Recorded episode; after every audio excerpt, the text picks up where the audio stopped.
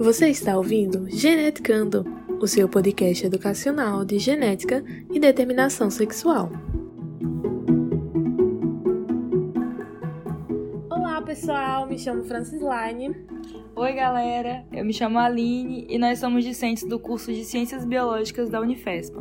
Da série Geneticando, no nosso podcast vamos ter um bate-papo sobre o gene SRY, localizado numa região do cromossomo Y e sendo determinante do sexo biológico. Também vamos falar como foi sua descoberta, como ele se manifesta e entre outros tópicos que sem dúvida vão despertar interesse e curiosidade por esse assunto. Então fica com a gente até o finalzinho, viu? Mas o que é o gene SRY? Em que parte do cromossomo está localizado?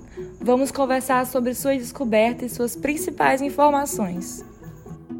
O gene SRY significa região de determinação sexual do Y. Está localizado numa pequena região do braço curto do cromossomo Y, responsável por fornecer instruções para a produção de uma proteína que inicia processos que fazem com que o feto desenvolva gônadas masculinas, os testículos, e previnem o desenvolvimento das estruturas reprodutivas femininas, o útero e as trompas de falópio. O gene SRY humano foi identificado em pesquisas que buscavam por sequências conservadas do cromossomo Y translocado para o cromossomo X de quatro pacientes de sexo masculino que apresentavam cariótipo XX. A relação entre o gene SRY e o desenvolvimento masculino em mamíferos foi determinada pelo experimento conduzido pelo professor Peter Koopman, conhecido por experimento Koopman.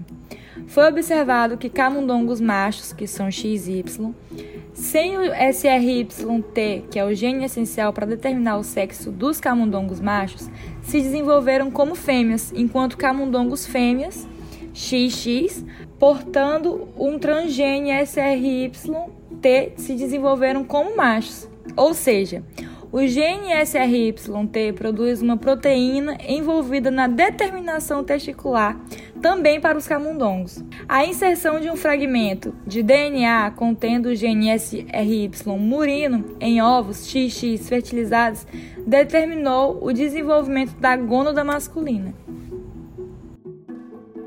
Agora que sabemos o que é o gene SRY e onde está localizado, vamos aprender qual a função e como ocorre a expressão desse gene. Falaremos sobre como a proteína Y funciona e sobre o desenvolvimento das células da gônada. A proteína Y da região determinante do sexo atua como um fator de transcrição. Isso significa que a mesma se liga a regiões específicas do DNA e auxilia no controle de atividade de genes específicos.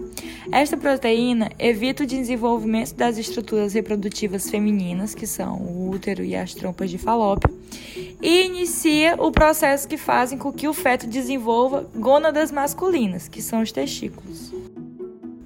O gene SRY age como um indutor na determinação sexual masculina.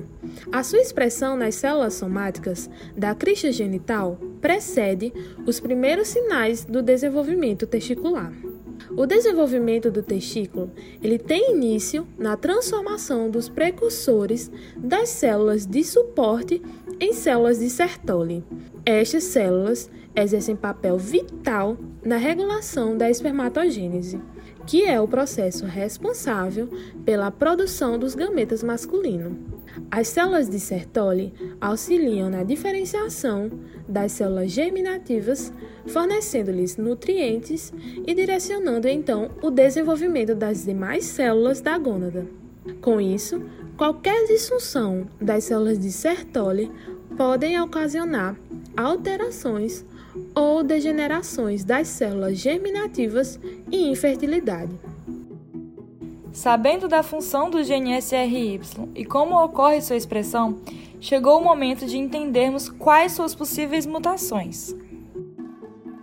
Como todos os genes, o gene SRY está sujeito a mutações.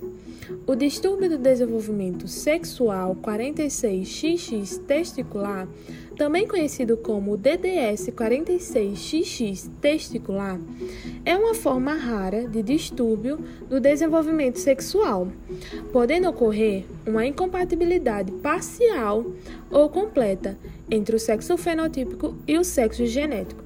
A maioria dos casos de DDS 46XX corresponde de 80 a 90%. Estes casos são causados pela translocação do gene SRY do cromossomo Y para o cromossomo X.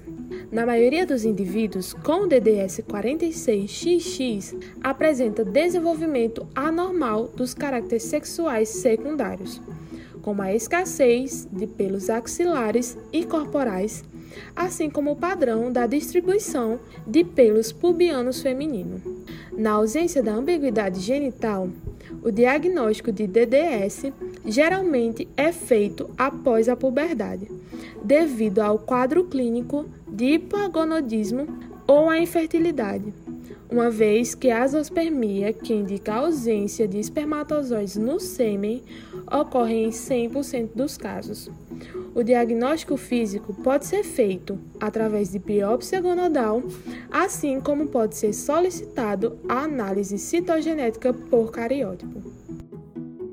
Casos de homens XX com ambiguidade genital são raros, e nesses casos o gene SRY estava presente. Contudo, usualmente não apresentam material do cromossomo Y detectável. A forma clássica de homem XX, que apresenta genitália masculina normal, foi relacionada à presença do gene SRY. O diagnóstico de ambiguidade genital pode ser feito na faixa etária pediátrica, geralmente identificada logo ao nascimento, porém pode ser diagnosticado de outra forma. Como todos são inférteis, seu diagnóstico pode ser realizado quando o indivíduo procura as clínicas de fertilidade. Para entender melhor, trouxemos um caso conhecido de quatro irmãos da mesma família portadores da mutação em seu DNA. São homens estéreis, mas com cromossomos femininos. Ou seja, eles foram informados que no fundo de seus genes eles são mulheres e estéreis. Eles possuem um par de cromossomos X em vez dos esperados X e Y. E como se não bastasse, eles só não são homens porque receberam dois genes mutantes, defeituosos, um do pai e outro da mãe. Devido à consanguinidade na família estudada, foi identificado um novo mecanismo que explica casos ainda mais raros de homens XX. A culpa é de um gene que também pode causar dois outros problemas: a predisposição a um determinado câncer de pele e a doença conhecida em inglês pela sigla PPK, a hiperkeratose palmo-plantar que faz com que as palmas das mãos e as solas dos pés sejam anormalmente grossas. Os pesquisadores descobriram que, se os dois cromossomos X tiverem uma forma alterada do gene RSPO1, esse gene possui um papel essencial na determinação do ovário, o embrião se torna homem. Se apenas um dos dois X tiver a forma alterada do gene RSPO1, será mulher. Durante o episódio do podcast, abordamos sobre a descoberta do gene SRY, como se caracteriza, onde é encontrado, sua função, expressão e mutações. A identificação do gene SRY no início da década de 90 permitiu a elucidação de importante etapa no processo de determinação da gônada embrionária masculina. Obrigada por ouvir o nosso podcast. Se você achou interessante aprender sobre o GNSRY, continue conosco nos próximos episódios. Temos muitos assuntos para abordar e se encantar com a genética.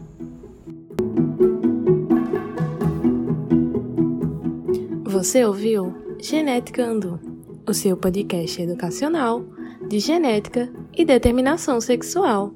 Até no próximo encontro. Tchau!